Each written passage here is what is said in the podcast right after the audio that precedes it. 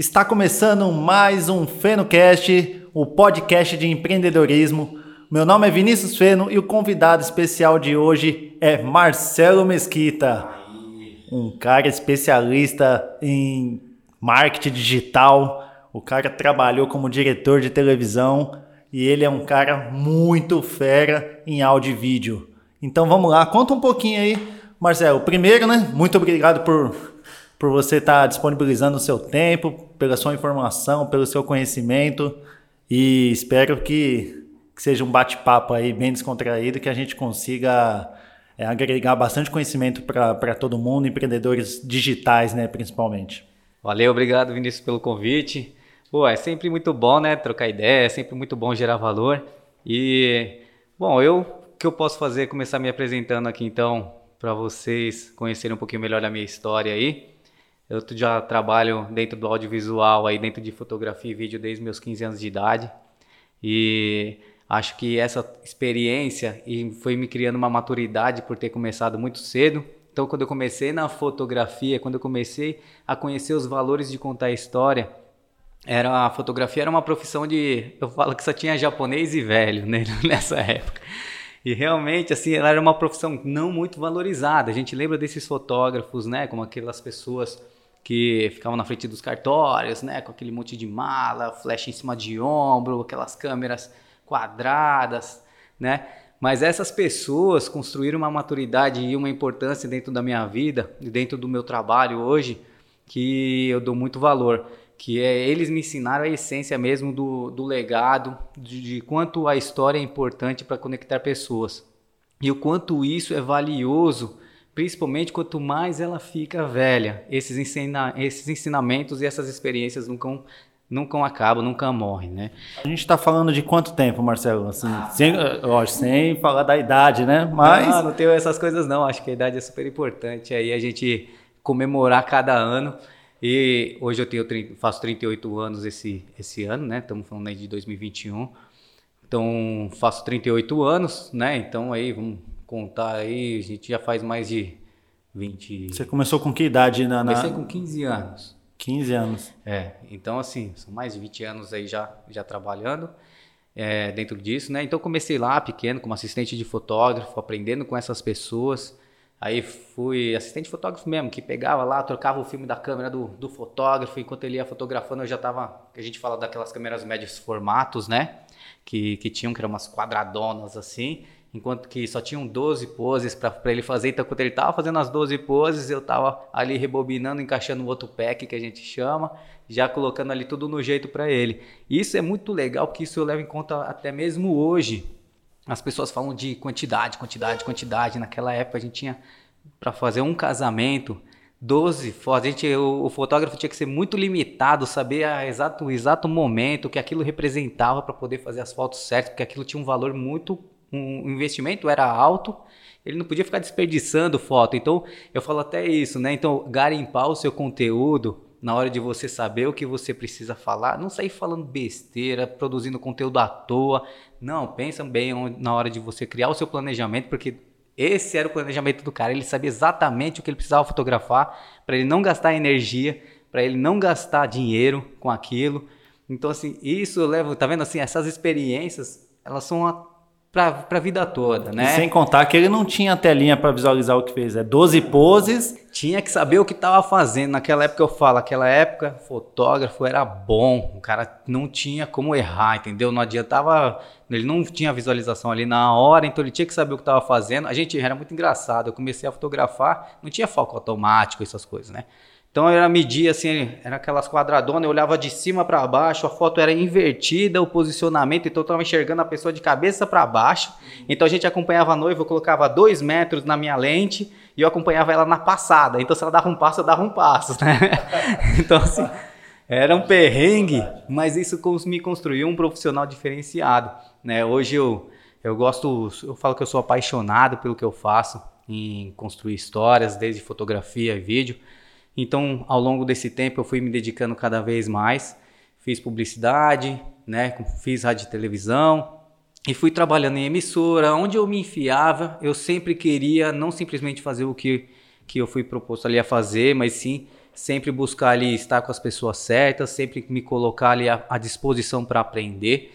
Isso então fui fazendo cenografia, iluminação, e aí fui subindo, fui subindo, fui ganhando mais espaço, mais conhecimento, até chegar ao ponto de, de dirigir aí eventos ao vivo para a Globo, para diversos lugares, que me criou, que foi onde eu falei assim, caraca, pô, agora eu preciso de mais, né, de, de, de mais aí, é, de mais, como posso dizer, desafios mesmo, né? Então eu cheguei numa hora do audiovisual que eu falei assim, por mais que cada, cada, cada evento, cada, cada ali local onde eu estava, cada trabalho que eu estava fazendo era um diferente do outro, eu ainda sentia a necessidade de algo a mais, né? De me colocar ali a, a novas experiências.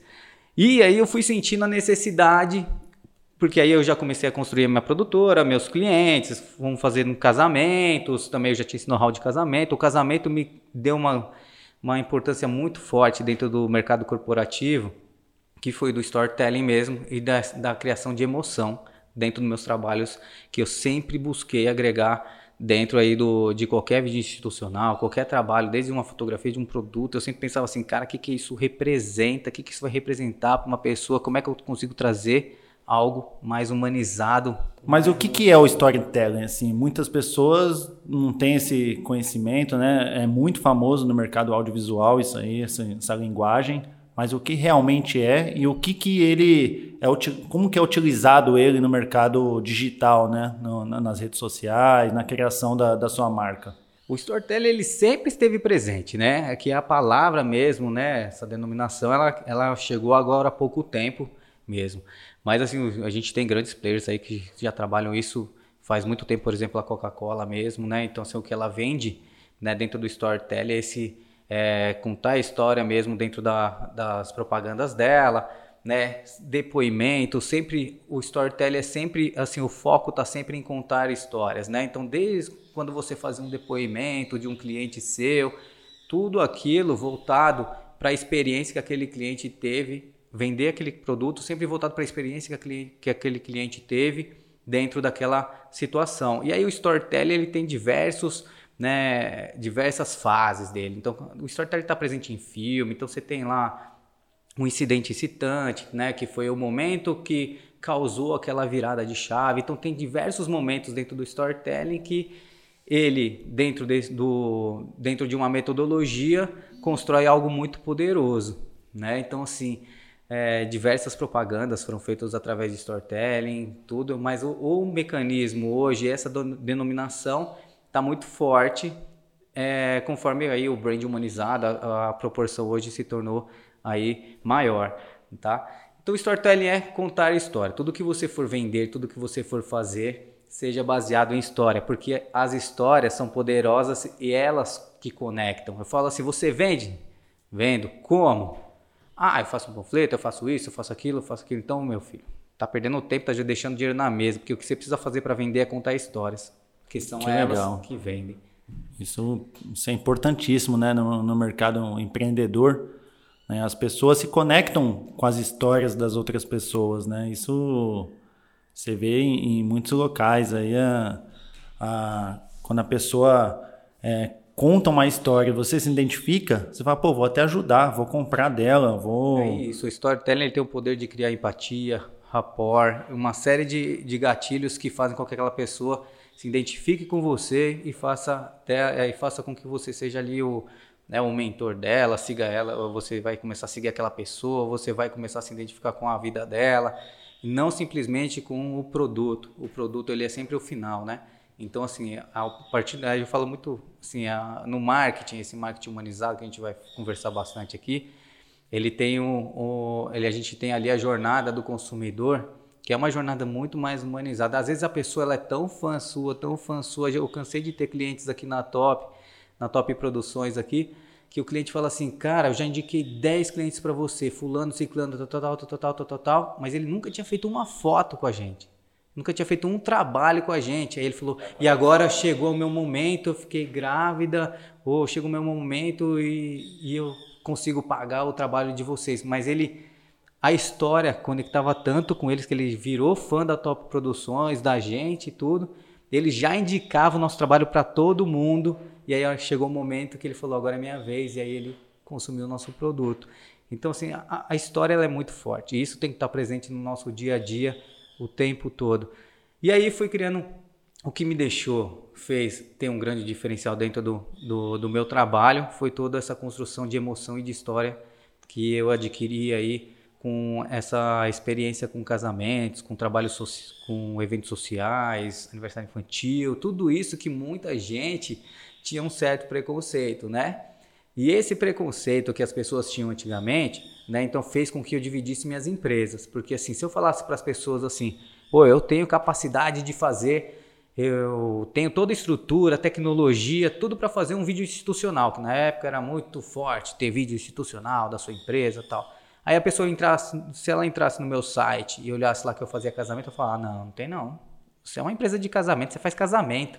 Então existia um grande preconceito que fez com que eu criasse uma vertente, né, que, que trabalhasse simplesmente para empresas, né? Então tinha o, o, o social e tinha o corporativo, mas na verdade essas duas junções né? Na verdade, eu sempre coloquei a emoção e a história dentro do corporativo e isso fez com que meu trabalho se destacasse bastante no mercado. Então foi aí que surgiu a MKTZ. A MKTZ depois ela veio com a gente sentiu a necessidade. Então eu entregava para você o vídeo institucional, criava vídeos incríveis para sua empresa, porque você falava, eu quero um institucional. Aí eu ia lá e gravava. Aí o que, que foi que aconteceu? As pessoas chegavam depois, Marcelo, pô, aquele vídeo não me deu resultado nenhum. Eu, caramba, o que que tu fez com o meu vídeo? Eu vi, o cara não fez caca nenhuma, sabe? Pegou o vídeo, colocou lá, mas não usou pra nada, sem estratégia nenhuma. E aí eu comecei a fazer parcerias com pessoas que trabalhavam estratégias, né? Porque até então eu trabalhava somente com produção audiovisual, que era... Hoje, hoje você, assim, qual que é o seu trabalho? Hoje você é dono de três empresas, né? Isso, então a Top Produções, ela trabalha focada na produção de conteúdo onde a gente utiliza a fotografia e o vídeo, principalmente para agências, para empreendedores que precisam dessas ferramentas para suas estratégias. Então você tem lá uma empresa tal, mas você já tem um departamento de marketing, já tem uma agência, já ou você mesmo trabalha, precisa de fotografia e vídeo, a gente a gente vai lá entrega, faz as gravações, faz as fotografias necessárias e a gente então a, a produções, fotografia e vídeo pra, para as estratégias. Aí eu tenho a MKTZ. A MKTZ é uma agência de lançamentos. Então a gente tem alguns lançamentos hoje rodando. Né? Então a gente faz toda a estrutura de setup para o lançamento de infoproduto, para você vender o seu produto no digital, para você fazer a sua divulgação do seu evento. Isso é, aí é para você vender curso, produto, infoproduto. Né? Então lançamentos digitais, que é a agência MKTZ, onde a gente constrói funil, constrói uma série de coisas, mas o foco é lançamento de infoprodutos. Depois tá? a gente explica um pouquinho mais sobre lançamento, o que, que é fazer um podcast né? só de lançamento que tem conteúdo para danar. E aí tem um monte de gente que está se jogando muito forte dentro desse mercado. E ele é super interessante porque a pessoa às vezes fala assim: caraca, mas eu não sou professor. Falando, cara, você é especialista, cara. Você ainda não se encontrou, você não se viu como um professor mas você já entrega um monte de conteúdo, já ajuda uma centena de pessoas e pode ajudar milhares se você colocar tudo isso na internet e pode rentabilizar isso, monetizar isso a seu favor e ter outra qualidade de vida, né? E outros benefícios com tem gente, pô, um dos maiores benefícios o pessoal está saindo do, do corporativo para poder trabalhar em casa, ganha aí liberdade geográfica, ganha liberdade para mais tempo para ficar com o filho, tudo através de lançamentos. Esse é um novo mercado, né? a gente fala assim, pô, a gente já fazia lançamento antes do offline e agora com o digital, com essa democratização do digital, os lançamentos eles surgiram devido a tudo isso que tem as redes sociais e essa democratização de você poder estar com o seu celular, gravar, jogar tudo isso para dentro de uma plataforma e as pessoas saberem o que você faz e, e você transformar ali vidas através disso. Então, não existe mais padrão social para você poder. Antes, o que, que você tinha que fazer? Você tinha que ir lá numa emissora para poder. Né, tinha todo um engessamento. Um, um, você era engessado a uma padronização e só quem tinha grana podia divulgar o seu trabalho e tudo aquilo mais. E a internet fez com que isso quebrasse tudo, com que as pessoas pudessem transformar a vida de outras pessoas através ali de um simples celular. Eu falo que com um celular você consegue gravar, consegue colocar tudo numa plataforma. Então não tem desculpa. Você já tem a ferramenta nas mãos, no bolso ali, né? Exatamente. E aí tem a, aí depois da MKTZ, a gente tem a X-Brand. Né, que aí é que é onde a gente vai focar um pouquinho no nosso assunto, falando mais sobre brand mesmo. É, Só para a gente, é, não, já que citou né, a questão de lançamento, explica um pouquinho o que, que é o lançamento e o que, que é um perpétuo, que é os dois mais conhecidos tipos de, de lançamento. É, na verdade, assim, o perpétuo ele é um tipo de lançamento, né? Então a gente tem o, o, lançamento de infoprodutos, onde existem diversos tipos de lançamento. Então você tem o lançamento semente, lançamento interno, lançamento perpétuo, lançamento de recorrência. Existem vários tipos de lançamentos, né? Que é a forma como você vai vender o seu produto. Né? Então, por exemplo, eu tenho um lançamento, eu tenho um infoproduto hoje que roda, que é o, a Escola de Arte Reborn, que a gente ensina é, é, pessoas comuns a fazerem aqueles bebês que parecem bebês reais, né? Então a gente tem uma especialista, que é a Drica, onde ela é a, é a especialista, a artista, ela é a professora, e aí a gente faz toda a configuração para que as pessoas, né, um funil de relacionamento, para que esse consumidor é, saiba sobre aquele assunto, né, encontre, né, então a gente atrai. Então imagina assim, tem hoje um monte de professores, é, esse público do, do, da Escola de Arte Reborn são aposentados, são professoras, são pessoas que já mexem com artesanato, mas com outros nichos, que já têm habilidades manuais, mas que, não, mas que desconhecem o poder de quanto elas podem ganhar dinheiro com essa técnica. Então a gente atrai essas pessoas através de tráfego, através de, de conteúdos dentro das redes sociais, coloca elas, né, faz com que elas entendam sobre o assunto e a importância do que dos benefícios que isso pode gerar para ela. Então, ela pode trabalhar na casa dela, o quanto ela pode ganhar com isso. Então, a gente deixa isso muito é, explícito para ela, quebra objeções dela, né? Então, a gente quebra as objeções dela. Pô, mas eu nunca fiz artesanato, será que eu consigo? Né? Então, tem certos, ah, não tenho dinheiro, como é que eu vou aprender isso? Como comprar esse tipo de materiais. Então, todas as dificuldades que ela for colocar na frente dela ali, a gente quebra isso, isso através de diversos conteúdos, né, para quebrar objeções. O principal conteúdo seriam os depoimentos, né, porque aí a pessoa vai ver que aquela, se ela fala assim, pô, ah, o material é muito caro, não consigo fazer. Aí ela vai ver um depoimento de uma outra artista que comprou e que com o primeiro bebê reborn que ela fez, ela já teve o, o, o, já pagou o investimento que ela. É, isso aí é chamado de, de prova social, né? Isso. Então, lança uma prova social, você vê que uma pessoa está comprando, está dando certo, né? É igual a gente está comprando numa loja, né? Comprou um produto numa loja virtual, você vai olhar os comentários daquele produto. É, porque eu falo assim, a pessoa é influenciada pela opinião da outra, de outra pessoa. Né? A gente não está deixando de vender um produto, mas quando eu passo de querer me vender, de vender você mesmo e coloca outros, outras pessoas te vendendo, tem um poder muito mais forte. Isso é desde sempre. Você sempre foi influenciado pela sua mãe, você sempre foi influenciado pelo seu primo. Então, ah, pô, quero montar um skate. Você não vai direto na loja de skate. O cara vai querer te enfiar ali o melhor skate, a rodinha, ele vai querer te vender. Você vai lá no seu primo, vai no, na pista de skate, pergunta para as pessoas ali, ser influenciado sempre por pessoas a opinião das outras pessoas vale muito, né? Vale muito mais do que simplesmente ali o que você está querendo se auto-vender, né? Então, assim, dentro do lançamento tem várias etapas e aí a gente constrói toda essa parte desde as, do setup das, da, da plataforma, existem plataformas que é onde você vai colocar ali os seus cursos, né? Então, falando do Perpétuo, é, é o lançamento que você deixa ali ele sempre vendendo, né? Então, ele está sempre vendendo o tempo inteiro.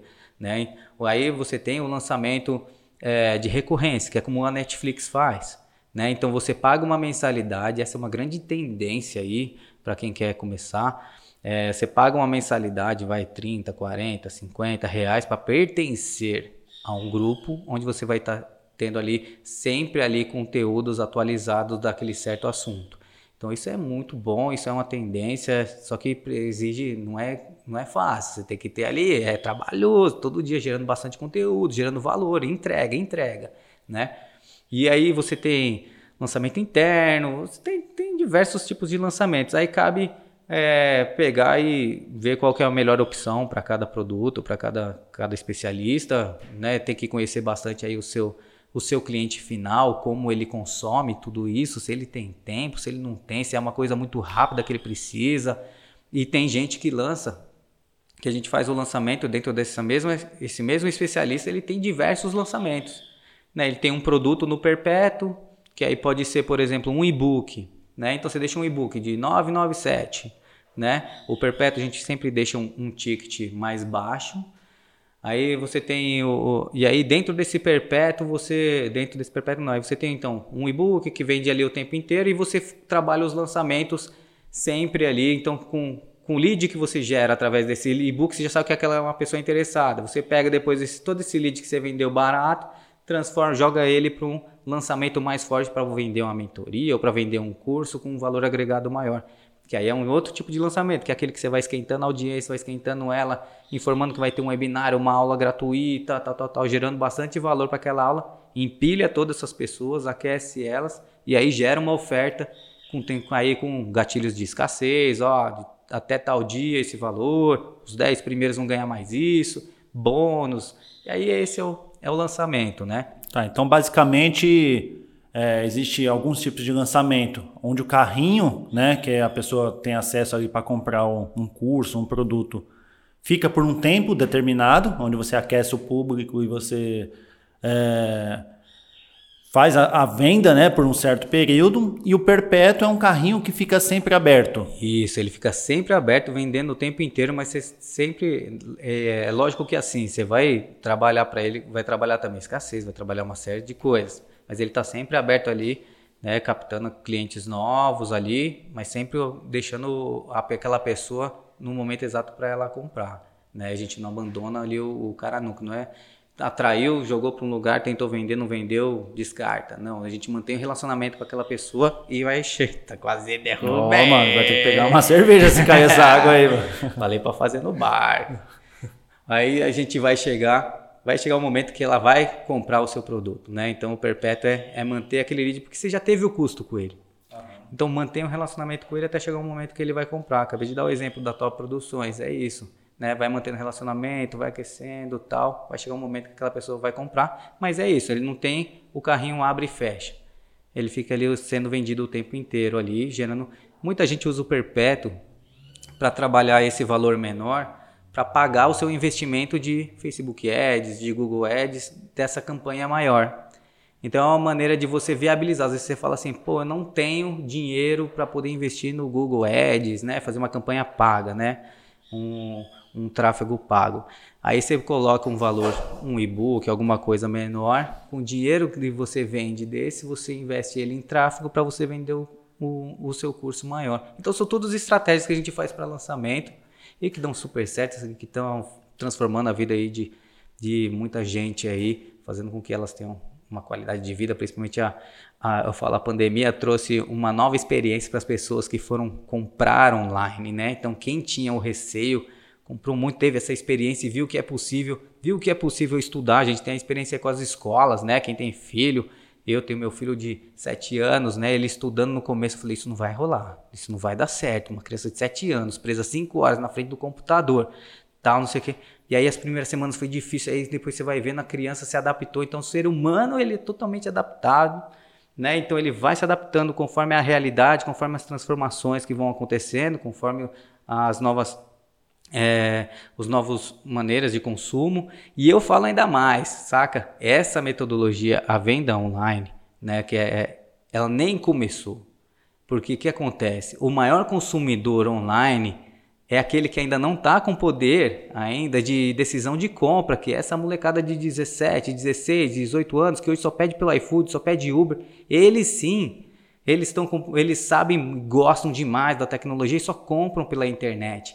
A gente está hoje vivendo uma transição que é a galera que compra na internet que consome mais, é a galera de 30, 40, tal, que, que é essa galera que está tá aprendendo a comprar na internet. Agora, a molecada já compra horrores pela internet. Já começou no digital. Já né? começou né? no digital e é, vai detonar. E aí, a hora que elas tiverem esse dinheiro, esse poder de compra na mão, que elas estiverem trabalhando, tiverem grana, seu cartão de crédito e tal, aí, meu filho, não vai ter outra chance não. Quem não tiver no digital vai morrer na praia no, no seu espaço. Muito legal. Se as pessoas é, achavam que, que, que, a pandemia trouxe um boom do digital, é que não veio a bomba atômica ainda, então. Né? Não, tem muita coisa para vir. E assim, o, o, digital ele cresce cada vez mais, então assim, não, meu, não perde tempo, né? Vai pro digital, começa devagarzinho, tenha consistência, né? E tem que estar tá lá, não, não tem como fugir dessa situação se você quer vender algo, se você quer né, estar presente aí na cabeça das pessoas e fazer e gerar algum valor, né? Se não quer gerar valor, fica em casa mesmo, dormindo, faz o que você quiser, velho. Agora quiser gerar fica valor. jogando videogame lá, é, né? fica lá. Mas vê se põe uma câmera, né? E faz um stream pra ganhar Pelo dinheiro. menos, né? Aproveita que tá jogando. Ah, a molecada tá detonando de ganhar dinheiro, né? Uma, uma nova profissão, né? Pô, não deixa de ser profissão, é entretenimento. Eu falo assim, tem gente que julga, saca? E eu acho assim, pô, para de julgar, porque isso vai virar profissão, já é uma profissão, não é, não é que vai virar. Existem grandes times de jogos. Então, assim, hoje, meu, é, antes de julgar, né, estuda um pouquinho, vê por quê, vê como você consegue monetizar aquilo. Por que, que o Neymar patrocina um time? Porque ele é idiota, porque ele é doido?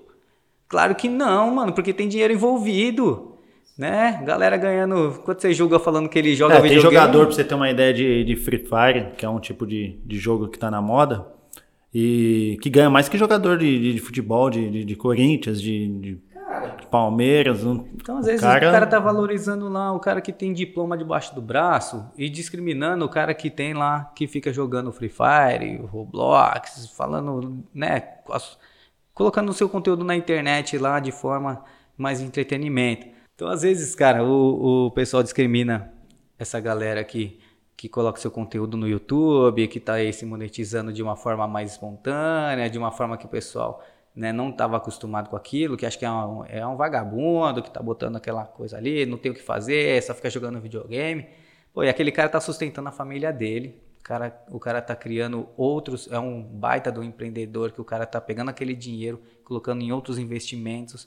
Então, Antes de julgar, tem que conhecer o mercado, tem que entender tendências. É um novo mercado que vem surgindo, então tem que estar de olho aberto aí. Essa aí, cabeça aberta, né? Não pode ter principalmente isso. Não adianta querer se prender ao passado. Eu falo assim. Tudo está mudando, tudo. Tudo, cara. Então, assim, tem que né? Ah, tem, agora. Tem uma pesquisa, né, que as profissões que vão ser criadas até 2030, 85% ainda não foram criadas. A gente está falando de nove anos. Nove anos. Então. É muito louco estudar isso. Assim, a gente, eu participo de algumas palestras no Google, em alguns lugares, sobre né, design thinking, é, sobre futurismo, e eles falam exatamente o que você falou. Eles falam, pô, eles dão exemplos muito engraçados, né? Eles falam assim, pô, se a Tesla tá vindo, tá vindo uma série de tecnologias, exemplos de, ah, o carro vai tá dirigindo sozinho tal, você investiria numa autoescola? Você vai montar uma autoescola? Em 10 anos não vai ter mais isso, saca? Não vai ter mais autoescola, não vai, os carros não tá aí andando sozinho tal. É muito doido você pensa, às vezes você acha muito louco isso, fala assim, não, isso não vai acontecer não, você tá pirando. Aí você olha, hoje já tem um robozinho na sua casa que tá limpando, ali sozinho. Aí você fala, caraca, isso eu assistia quando era moleque nos Jetson, que tinha aquela aquele robô que era a empregada, saca? Aí se assiste nos Jetsons, eles se falavam pela televisão fazendo conferência, ele e o chefe dele, e hoje está aqui, ó, a gente está aqui fazendo lives, estão fazendo tudo, antes era uma coisa absurda, né? Era chamada futuro. de vídeo, chamada de vídeo, você vê, nossa, como que eu vou ver a pessoa? A pessoa está em outro estado, em outro país, né? Hoje é online ali, ao Cara, e se não tivesse cara? isso com a pandemia que foi, como seria tudo isso, né, cara? A gente foi muito contratado agora por grandes players no mercado, né? O exemplo da Zendesk, que contratou a Top Produções para poder fazer as gravações deles. De, então, como eles não tinham mais como gerar o conteúdo deles ali no, no presencial, então a gente fez as entrevistas com clientes, tudo pelo Zoom, tudo gravando, depois gerando, colocando tudo isso na internet. Então as pessoas não deixaram de consumir com o conteúdo, a coisa simplesmente foi se modificada, né? E é e cara, tem muita coisa para rolar. O importante assim é, é olhar para o presente e falar a situação de hoje é essa. Se eu não tiver no digital, eu estou perdendo negócios e pronto, acabou. E fala um pouquinho da, da, da outra empresa sua, né, que é a X-Brand. Que, que, quem é a X-Brand? Da onde surgiu?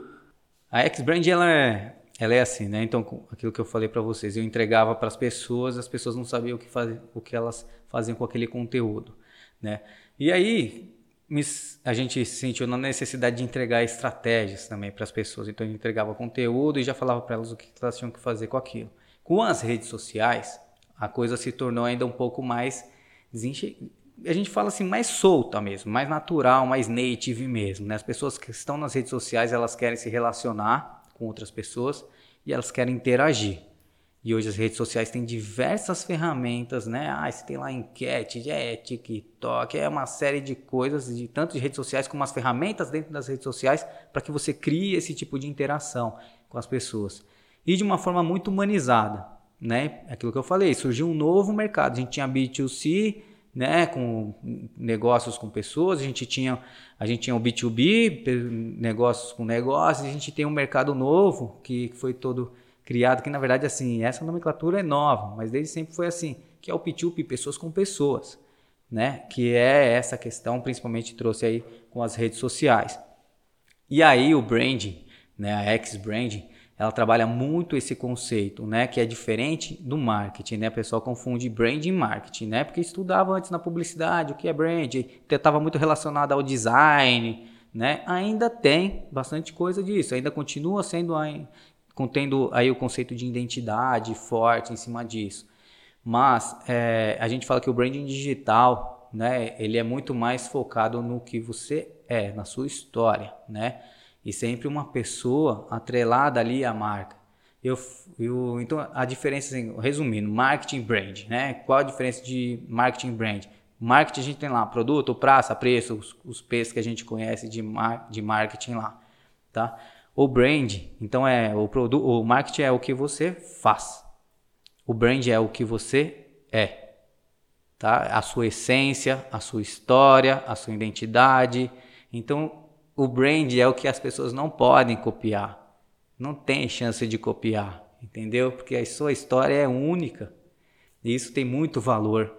Então, assim, desde sempre a gente falou aqui de influenciar, pessoas influenciavam outras pessoas. O brand já existia. E, de por exemplo, um exemplo é a Bombril. Então a gente tinha lá a Bombril, a marca Bombril. Por que, que a Bombril era um estouro? Sempre foi o, um player forte dentro do que ela fazia, porque ela tinha uma pessoa que era o Carlos Moreno. Na época era o grande ali, a gente fala ali, né? Era o influencer, né? Que antes era o garoto propaganda que se falava, né? Ah, o garoto propaganda da Bombril é o Carlos Moreno, que ele se vestia de diversos personagens e criava aquela interação com as pessoas, né? E as pessoas se identificavam muito com ele, se entretinham com ele, se ele e davam risada. E a Bombril se tornou forte porque tinha uma pessoa sempre à frente. Tanto que ela pegou, depois que ela tirou né, o Carlos Moreno, tal, de, de, de cena ali, não sei qual foi o do contrato deles, tal, etc. Que ela falou assim, pô, você vê nítido que aí tinham já outras marcas, né? Entrando no mercado. As outras marcas subiram, porque ela achou que, pô, eu vou tirar o Carlos Moreno, aí eu coloco Ivete Sangalo, eu coloco fulano, eu coloco ciclano tal. Não tinha mais uma, uma pessoa sabe, à frente.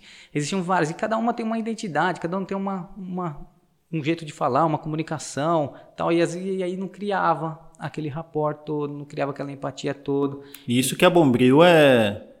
Ela conseguiu o que é o sonho de qualquer empresa, transformar o nome do produto na marca.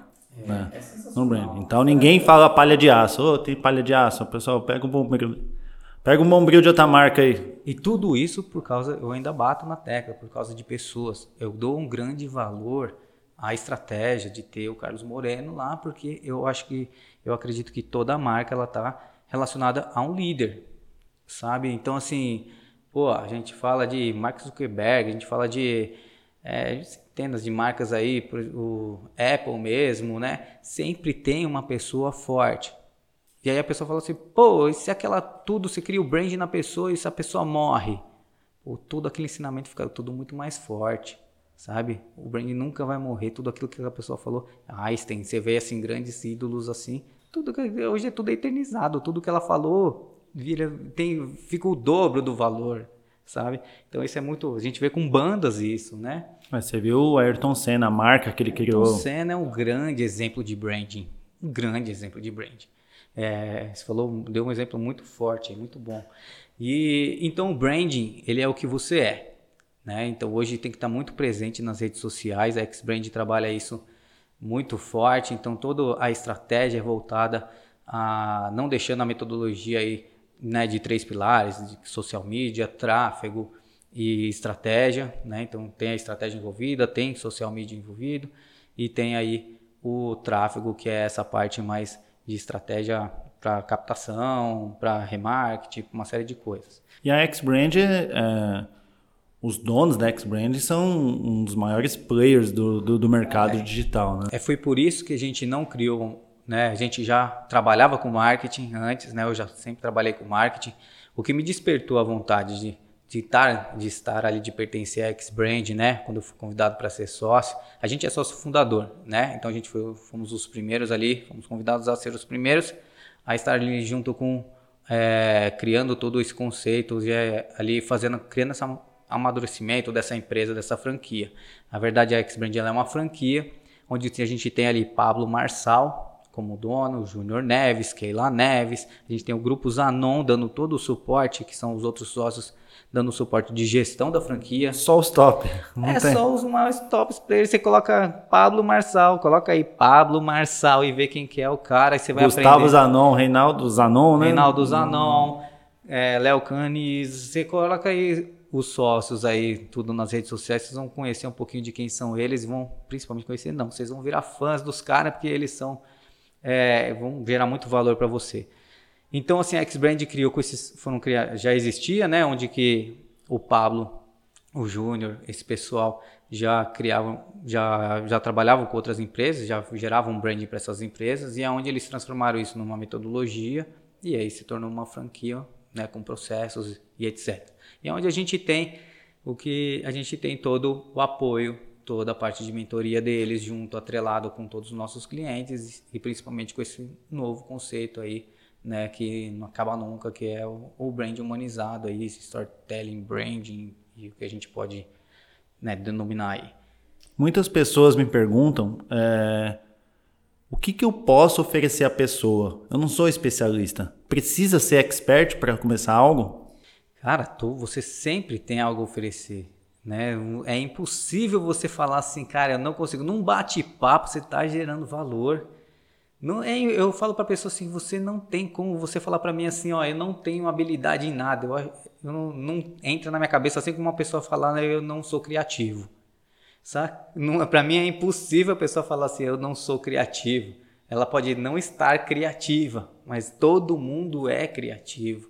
Então habilidade e expertise também é a mesma coisa, apenas ela não se enxergou, né? Mas com certeza ela tem uma habilidade ela tem algo que ela vai transformar a vida de milhares de pessoas se ela descobrir ali qual que é o que move ela, né? Que é o que a gente fala de propósito mesmo, né? Dentro do branding, a primeira coisa que a gente precisa enxergar é propósito, né? Então, por que eu existo? Quem eu sou? Por que eu existo? O que, que eu quero com isso? Né? Então, se eu falo assim, pô, eu quero, é, eu sou o Marcelo, eu tenho uma empresa de marketing digital, tenho a agência X-Brand, o que, que eu quero com isso? Esse é o meu propósito. E o propósito está sempre relacionado a um fator de grandeza.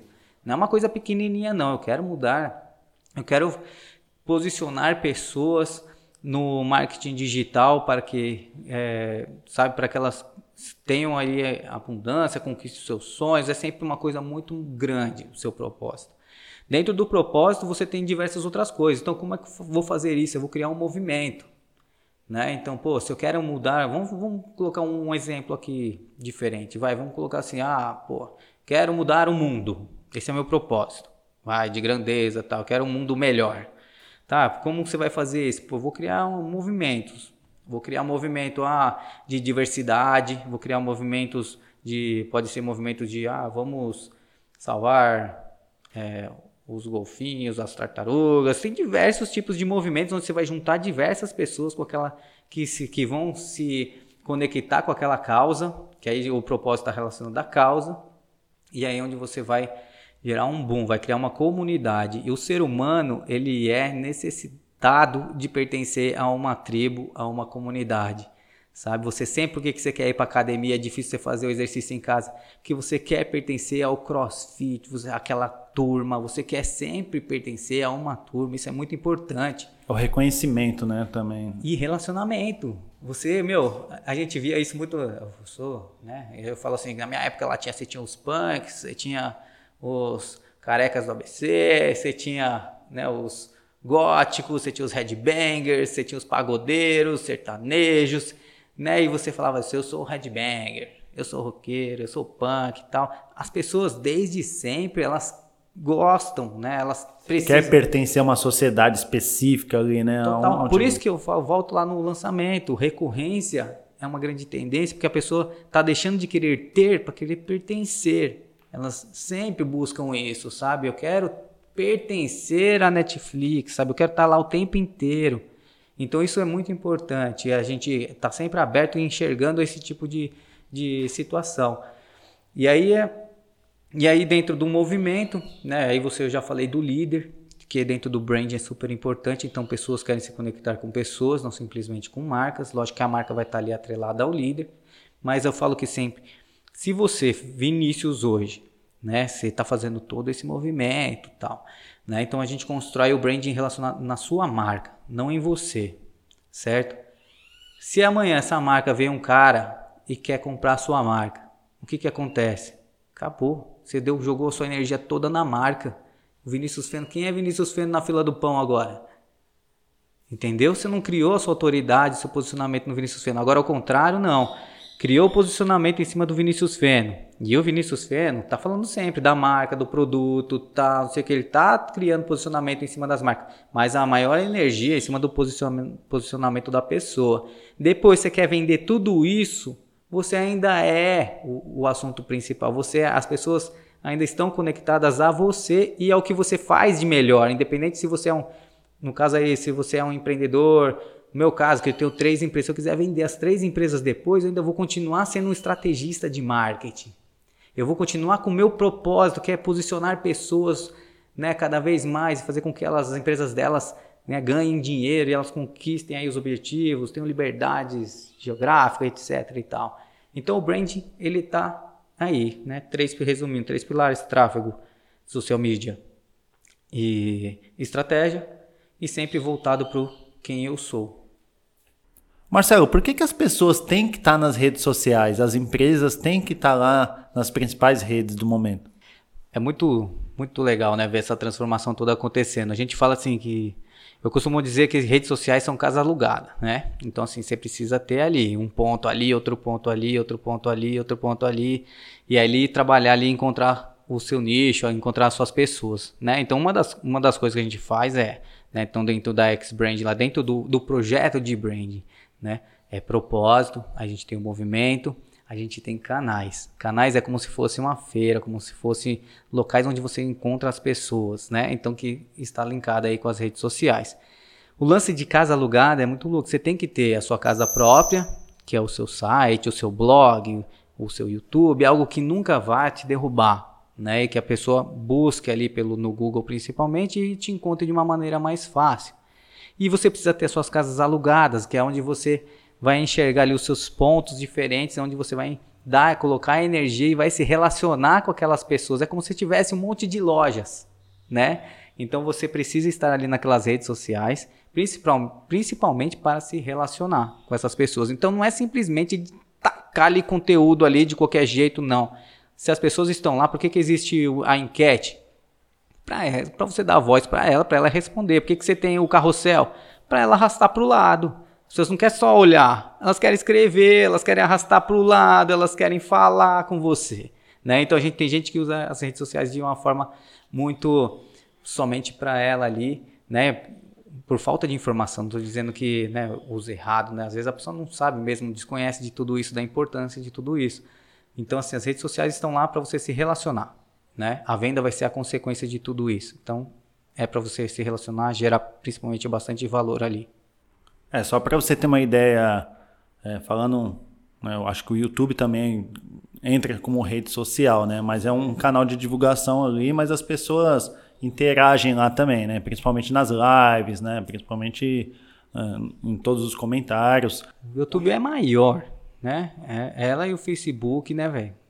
Tem uma importância muito grande. O YouTube ele é muito forte pela tendência do vídeo, né? Pelas lives que você acaba de comentar e o vídeo a gente sabe que é a maior tendência né, de, de conteúdo que tem. Então, às vezes, a pessoa também entra nesse caso. A pessoa tem vergonha de gravar vídeo, a pessoa pô, coloca uma série de objeções, principalmente pelo auto-julgamento.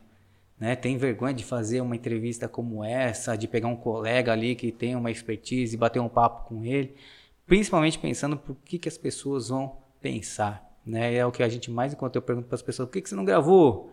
Ah, não, cara, tenho vergonha, vergonha do quê, velho? Né? Você só vai ter vergonha se você for falar abobrinha. Você só vai falar abobrinha se você não manja do que você tá falando.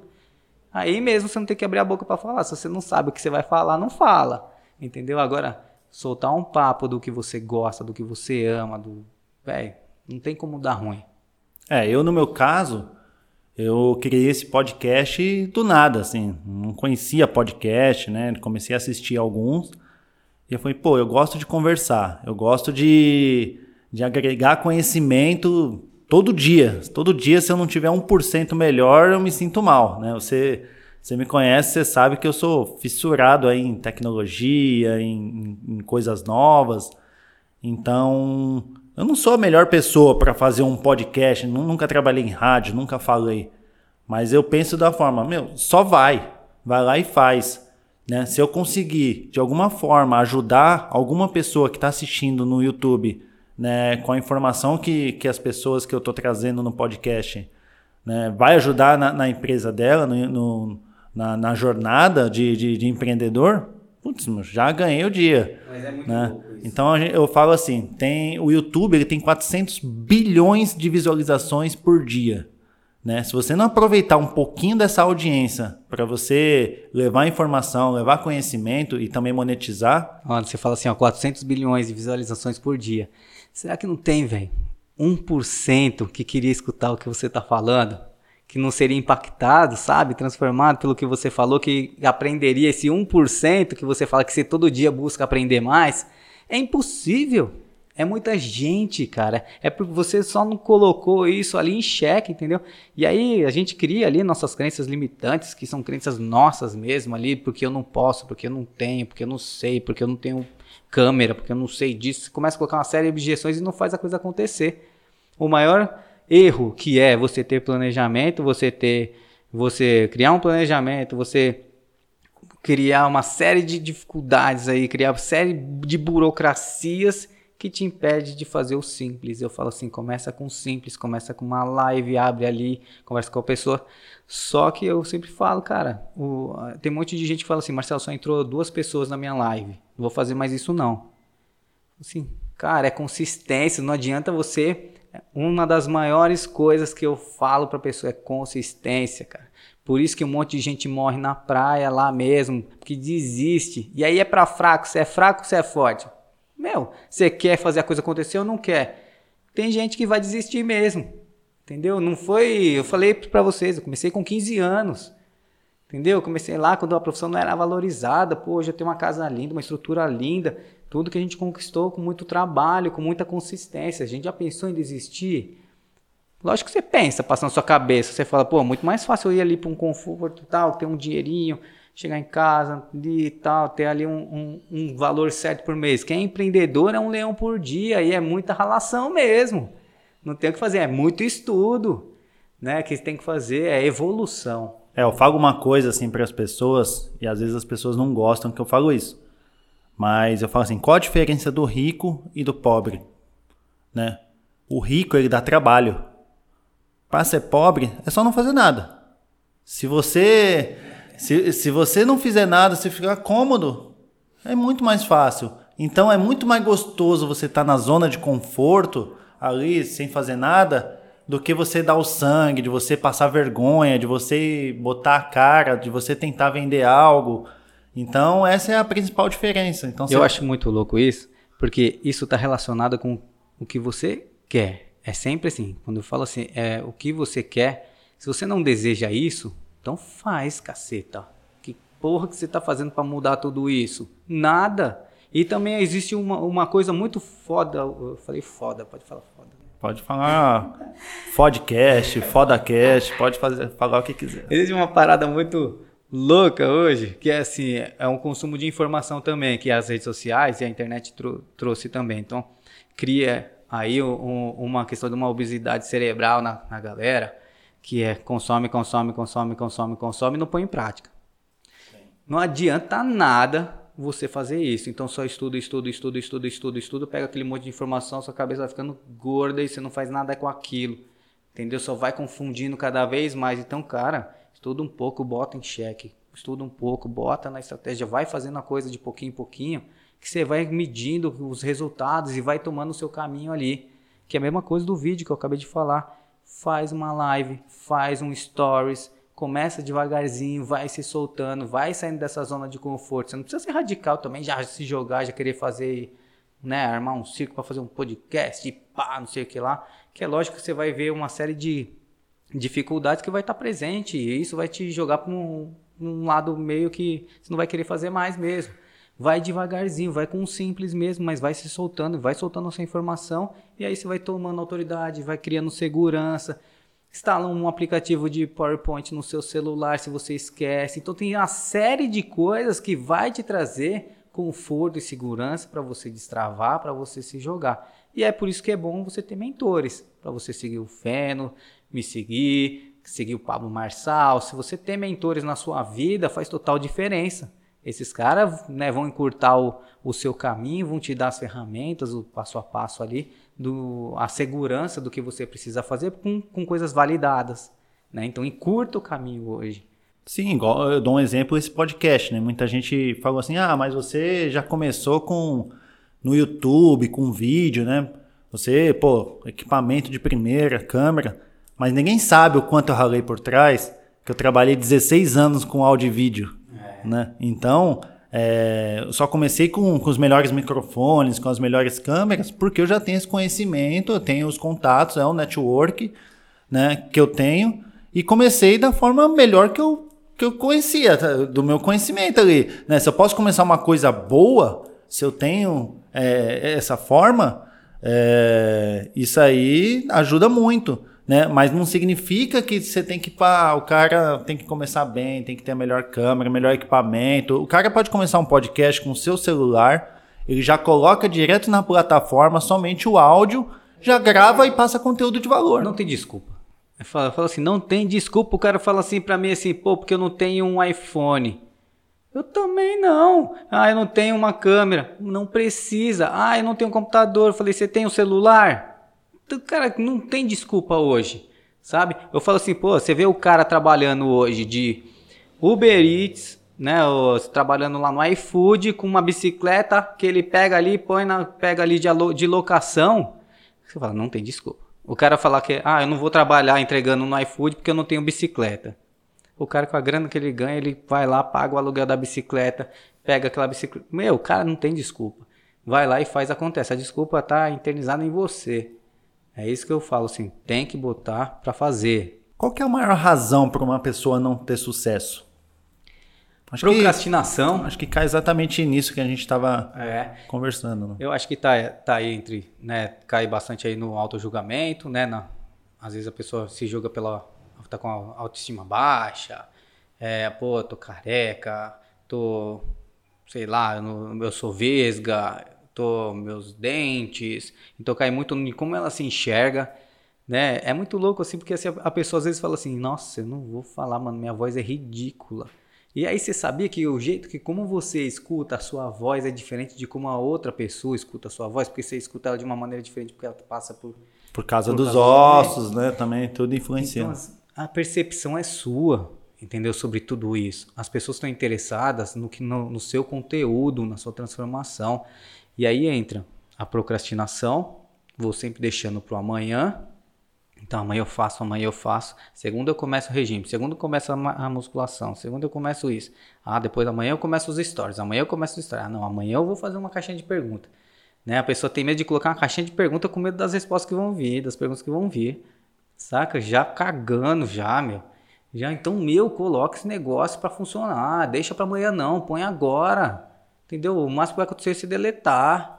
Ver o que, o que vai acontecer é você errar. E sabe o que vai acontecer com o erro? Vai te fazer evoluir. Entendeu? Você só vai evoluir através de erro e problema. Você tem que amar problema.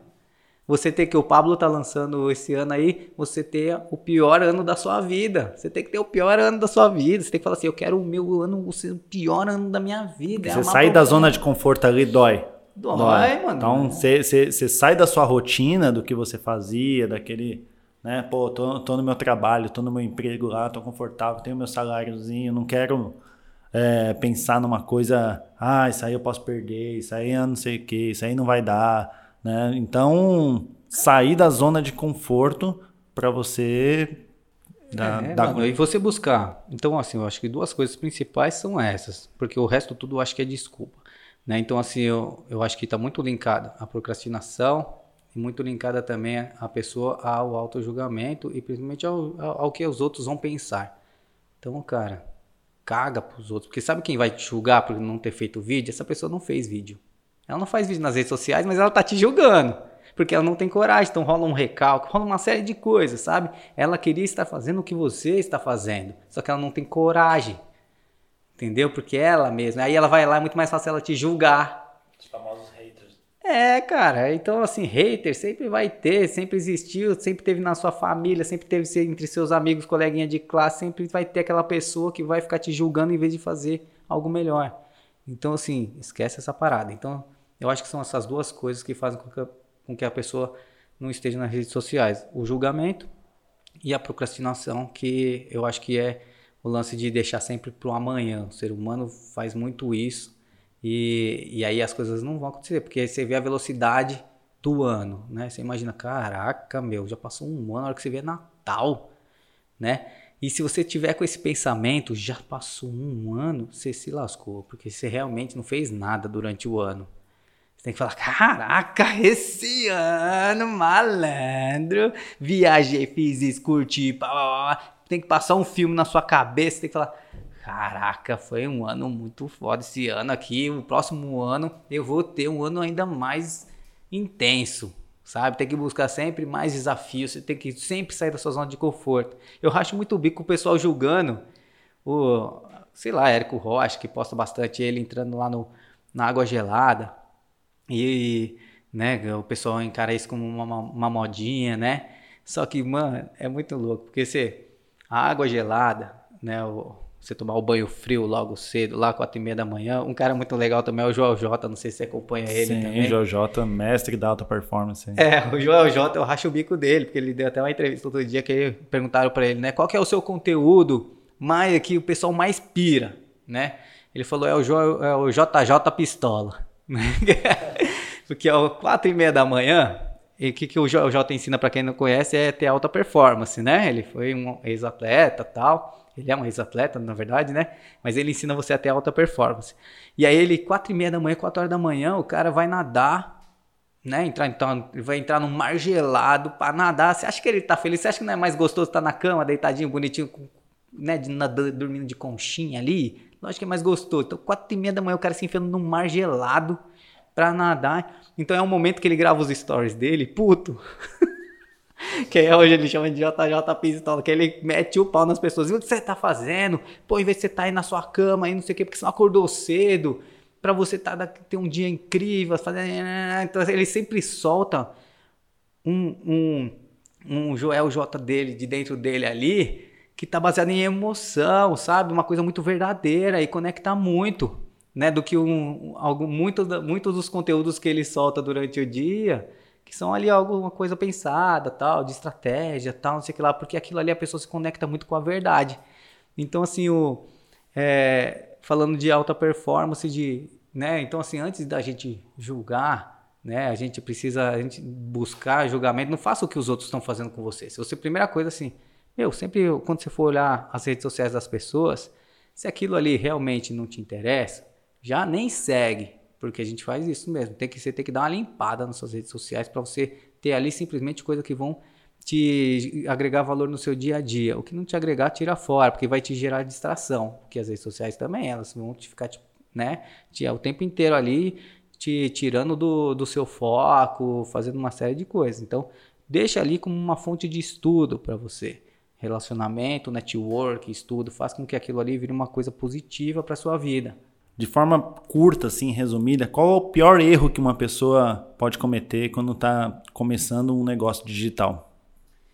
É querer dar o passo maior que a perna. Eu falo assim, né, meu? Pô, começa criando escala, né? Então você começa com o que você consegue absorver e vai aumentando aquilo. Não começa, pô, vou gerar três posts por dia. O cara vai lá e coloca, vou fazer 90 conteúdos. Aí o primeiro mês ele vai, o segundo mês ele não consegue. Aí o terceiro mês não consegue, ele vai desanimando e tal, não sei o que, ou vai acontecendo coisa na vida dele que ele não consegue absorver aquilo. E aí que qual que é o que, que na cabeça das outras pessoas que acontece? Pô, você começou a gerar live, não sei o que, de repente você não foi fazendo mais. Faliu. Ah, o Vinícius, meu, começou lá com o cara, o blogueiro pá das galáxias lá, né, meu? Tá lá, começou bombando. Ah, mas não deu certo aquele negócio não de ser blogueiro lá não, de empreender digital não. Tá vendo? Eu falei que não ia dar certo. Porque você começou com uma explosão, com uma energia muito forte e foi derrubando aquilo. Então as pessoas, a percepção dela é que aquilo ali não deu certo.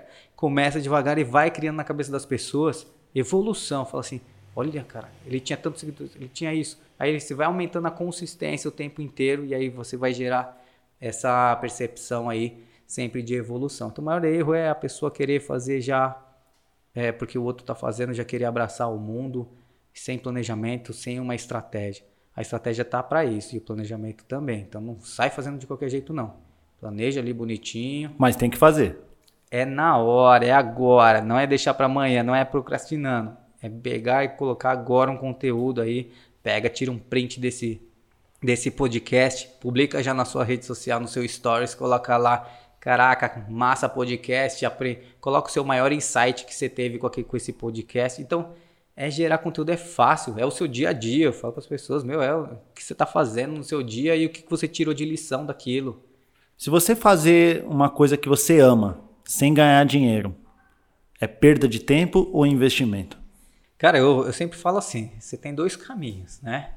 É você trabalhar com o que você não ama para fazer o que ama né? Eu sempre fiz, eu me fiz muito essa pergunta muitos anos, né? Porque já recebi um milhão de propostas aí para poder trabalhar em outros lugares e eu sempre me fazia essa pergunta, pô, vou trabalhar com o que eu não amo, às vezes para poder fazer o que eu amo, né? Que é estar mais presente com a minha família, que é viajar mais, ter um certo conforto financeiro, né? Ter a segurança, na verdade, financeira ali, de que aquilo sempre vai estar ali e tal.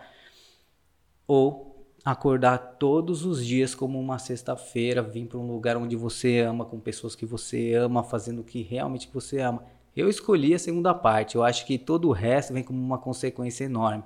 Então eu escolho de olhos fechados, assim, todas as vezes foi unânime essa minha resposta, foi escolha fazer o que ama, que o resto vai vir com muita consequência, porque está linkado ao seu propósito, está linkado com a sua missão de vida, está linkado com transformar pessoas, e você não vai conseguir segurar um né, se sustentar sendo infeliz. Vamos fazer o um momento jogo rápido, onde aqui a gente tem que fazer perguntas você responder com uma palavra, no máximo duas, vai. Vou, vou dar esse, essa colher de chá para você. Vamos lá. Uma viagem. Bom, Ceará é, tem muita relação aí da onde minha família vem. Gosto muito do Nordeste. E outro local, Itália, que tem uma relação muito forte aí também com com o meu sogro, com um lugar que eu, que eu gostaria muito de morar. Legal. Um sonho. Pô, um sonho tá linkado com o meu propósito mesmo, que é ver mais pessoas, ver pessoas bens, ver a minha família aí sempre é, gerar. Na verdade, assim, um sonho, o meu sonho maior é né, de, dar uma estrutura, um, gerar valor aí pro meu filho, ver que tudo isso aqui que a gente está fazendo aí é, é algo que é o meu dia a dia, ele vendo o que está acontecendo, é algo aí que ele tem que aprender é, a construir. Né? Então é, a minha preocupação aí é com o futuro dele e também é lógico de dar uma, o meu sonho maior aí é dar uma, uma tranquilidade é, na velhice aí dos meus pais, do meu sogro aí. Um arrependimento. Ah, cara, é muito difícil falar isso, né, mano? Um arrependimento, não arrependo das minhas coisas, não, assim, meu, arrependo de não ter feito coisas às vezes, mas pô, ah, tá, assim de ter me colocado em risco em algumas coisas, tipo pular de pular de paraquedas, de para para grade lá no, no, na porra da montanha lá, porque tinha que trabalhar. Então tem umas coisas que eu falo assim, ah, lá do céu, que arrependimento, assim. Me arrependo, assim, porque eu me arrependo, assim, meu, aquilo ali me deu uma, quase um ataque de pânico, saca? Então eu podia ter escolhido não fazer. Mas na verdade, assim, eu tava trabalhando, lógico, né? Mas assim, então tem umas coisas que me tiram, né? Que me tiram da minha zona de conforto.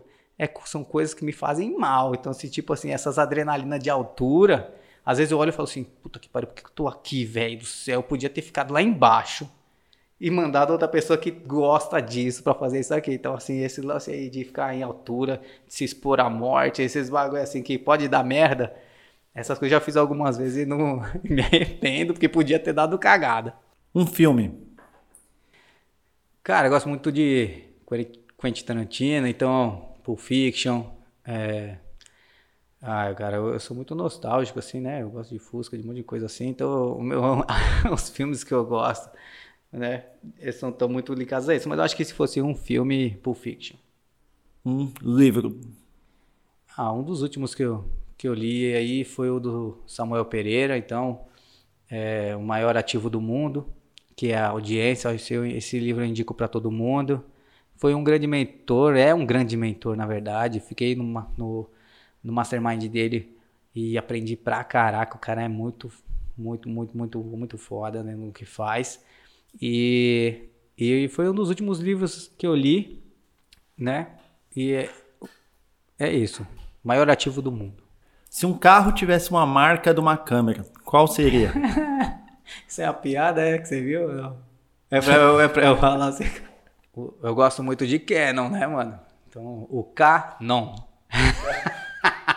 Ou pode ser o Sonics. Sonics. Você compraria então um carro da Canon, se tivesse? Ah, eu sou fã da Canon, eu sou fã da, da Sony também, né?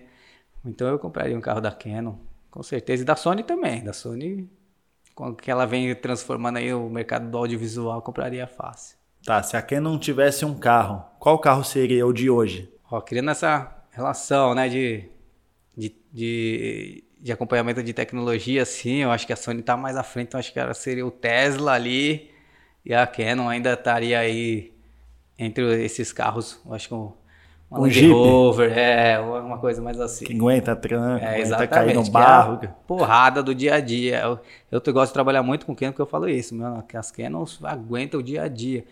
Você sabe uma história muito, muito louca, né? O pessoal me perguntava muito assim, quando eu dava muita mentoria de fotografia. Marcelo, qual equipamento eu compro, Nikon ou Canon? Né? Tinha essa grande rivalidade entre a Nikon e a Canon. Na verdade, nem existiam ainda a Sony né, interferindo nesse, nesses dois grandes players do mercado. E a Canon, a Nikon, ela foi, ela foi feita né, para ser uma câmera de estúdio. Então ela era muito mais cara, né? Porque os fotógrafos de estúdio ganhavam mais dinheiro, tinha um valor agregado ao, ao serviço que ele prestava muito maior. E a Canon, ela foi construída, ela foi, um, foi feita para um público de fotojornalismo, que é esse cara da porrada do dia a dia. Então a manutenção era mais barata, né? Mas as qualidades das duas eram muito, muito iguais mas eram feitas para públicos diferentes. Né? Então elas tinham aí desde essa época existia essa parte de segmentação de você saber quem é, quem são as pessoas. Então o cara do estúdio defendia Nikon com unhas e dentes e o fotojornalismo a Canon, né? Então eu sempre gostei muito mais da Canon pelo fato do custo-benefício dela e sempre por ela ter uma qualidade tão relevante quanto. É, uma pessoa que você se espelha hoje no mercado digital. Ah, Pablo Marçal, hoje eu falei dele aí. Eu Ou acho Titi. Que titio general aí, cara, pra mim, o cara. É, porque assim, eu falei assim, eu, eu, eu, tenho um lance muito forte, assim, de. A partir do momento que eu comecei a acompanhar ele, aconteceu uma evolução também na minha parte espiritual. Então, assim, era um momento que eu não tava muito. Eu nunca fui muito linkado com questão de religião. Sempre fui muito assim, nunca fui ateu, mas também né? Então sempre estive aí linkado com diversas religiões, tal. Sempre fui muito aberto, até por trabalhar com casamento. Sempre fui muito é, aberto, né? Mas nunca muito linkado, muito religioso, né? E não, não, não posso dizer que eu sou religioso hoje mesmo assim. Mas assim, o Paulo Marçal, eu acho que ele tem um dom muito forte, sabe, de, de comunicação, que é o que eu gosto muito. E ele conta muita história. Então assim, o lance dele, além de ele manjar demais, de ter de estratégia digital, por isso que ele deu esse boom todo, ele é, é esse player que é, esse mentor, ele fala, ele traz um, o cotidiano dele, ele traz a espiritualidade dele dentro do como exemplo. Então ele vai falar de sei lá, de segmentação que a gente está falando, ele traz lá os apóstolos, ele, ele conta histórias, então ele consegue conectar né, com um propósito maior de espiritualidade. Ele consegue trazer um contexto muito forte. Isso acaba te ensinando duas vezes, né? Então quem não leu a Bíblia, quem não, que coisas que eu nunca fiz, né? Nunca fui muito chegado. O cara conta ali provérbios, ele usa provérbios como um exemplo. É, provérbio, que... Provérbios acho que é uma lição de vida ali. Se você ler um provérbio todo dia, você vai ver que tá meu, há dois mil anos atrás é a mesma coisa que acontece hoje. É, então, o pessoal conhecia aí, o pessoal lia fábulas, né, pegava exemplos como, como pô, mas as histórias, aí eu comecei a enxergar que, pô, as, essas histórias já da Bíblia, o que tem de, meu, de exemplo de marketing aí digital, é que você pode, é sensacional. Então, eu, o que me, me encanta no jeito como ele explica, como ele se comunica, é justamente a forma de como ele consegue transformar as histórias né, em grandes exemplos aí. Então você entende muito fácil sobre o que ele quer dizer, né, de uma maneira muito didática e com um grande valor. Né? Então esse é o principal. Então eu acho que o Paulo Marçal me despertou aí também esse lance da, de estar mais perto de Deus, com todas as. indiretamente, sabe? Ele não estava querendo me converter, não estava querendo fazer nada disso. Né? Mas indiretamente com os exemplos que ele dava ali no meio da explicação dele sobre, sei lá, sobre qualquer coisa relacionada ao marketing digital, ele colocava ali um provérbio uma história ali, né? E, e aquilo ali me deixava mais próximo cada vez mais aí de Deus. Então isso eu acho ele um grande cara. Marcelo, onde que as pessoas podem te encontrar? Se ela quiser montar uma estratégia digital, criar um, um brand em cima da, né, da pessoa ali, né, do negócio dela, onde que elas te encontram? Pô, hoje é, nas redes sociais. Então eu tenho lá, só colocar Marcelo Mesquita, tá no YouTube.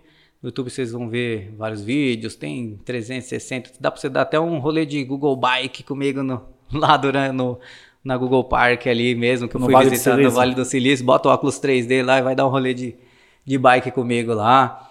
Então, assim, tem o YouTube, né? Que é a, a plataforma que a gente vai começar agora com uma consistência legal nele já tem lá bastante coisa, você vai aprender bastante ali.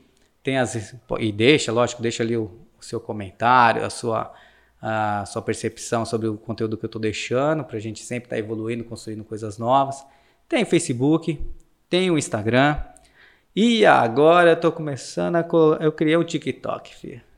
Ah. É para me tirar da zona de conforto mais uma vez, ah, sabe? Uma coisa assim que eu falei assim, cara, deixa eu estudar um pouquinho essa ferramenta. Não comecei a construir nada ainda, então você vai entrar lá, vai ver eu e meu filho e tal, mas comecei a já dar uma sapiada na ferramenta justamente para entender um pouco ali da, dessa comunicação mais solta, mais nova, de tirar um pouco dessa zona de conforto, porque rola uma vergonhinha de fazer as coisas ali. Rola, acho que você fica olhando e fala assim, caraca, eu vou dançar, vou fazer isso tal, não sei o que, como é. Aí minha cabeça começa a pirar, como é que eu aplico isso para as empresas que eu tenho hoje né, para a fábrica de massas que eu cuido. Como é que eu aplico o TikTok para essa coisa? Então eu estou estudando muito o TikTok. Então eu vou começar aí a mexer um pouquinho nele, vocês vão poder ver eu dançando. Eu... no Instagram, qual que é o seu Instagram? Instagram Marcelo Mesquita também, Facebook Marcelo Mesquita, YouTube Marcelo Mesquita. Só colocar Marcelo Mesquita aí, vai vir minha ficha criminal, vai vir tudo no Google aí. Oh, show de bola. Marcelo, muito obrigado por, pelas informações, pelo conhecimento. Eu acho que isso aí hoje foi espetacular, sensacional. Tem muito conteúdo aqui para as pessoas né, tomarem coragem de começar um negócio digital. Né? E agradeço muito aí pela oportunidade de, de ser seu amigo, né? de a gente poder ter feito trabalhos juntos né? Na, algum tempo atrás e tá novamente aqui e você tá no meu podcast aí. Demorou, eu que agradeço a oportunidade. Para mim foi legal pra caraca essa troca de informação. Aprendo sempre, né, nesses bate-papos. Acho que o acho que o podcast ele é um formato incrível por você ter essa coisa mais solta, esse esse bate-papo de amigo mesmo. E ao mesmo tempo aí tá gerando valor aí para um monte de gente que tá assistindo. Então, só tenho a agradecer, lógico, e agradecer essa nossa história, agradecer o que a gente está construindo aí também junto. E estamos aí aberto aí para o que o Feno tiver aí de trajetória aí de objetivos aí, tô sempre pronto a ajudar da minha melhor forma. Show de bola. Então é isso aí, pessoal. Encerramos aqui mais um podcast. Até a próxima e valeu. Valeu.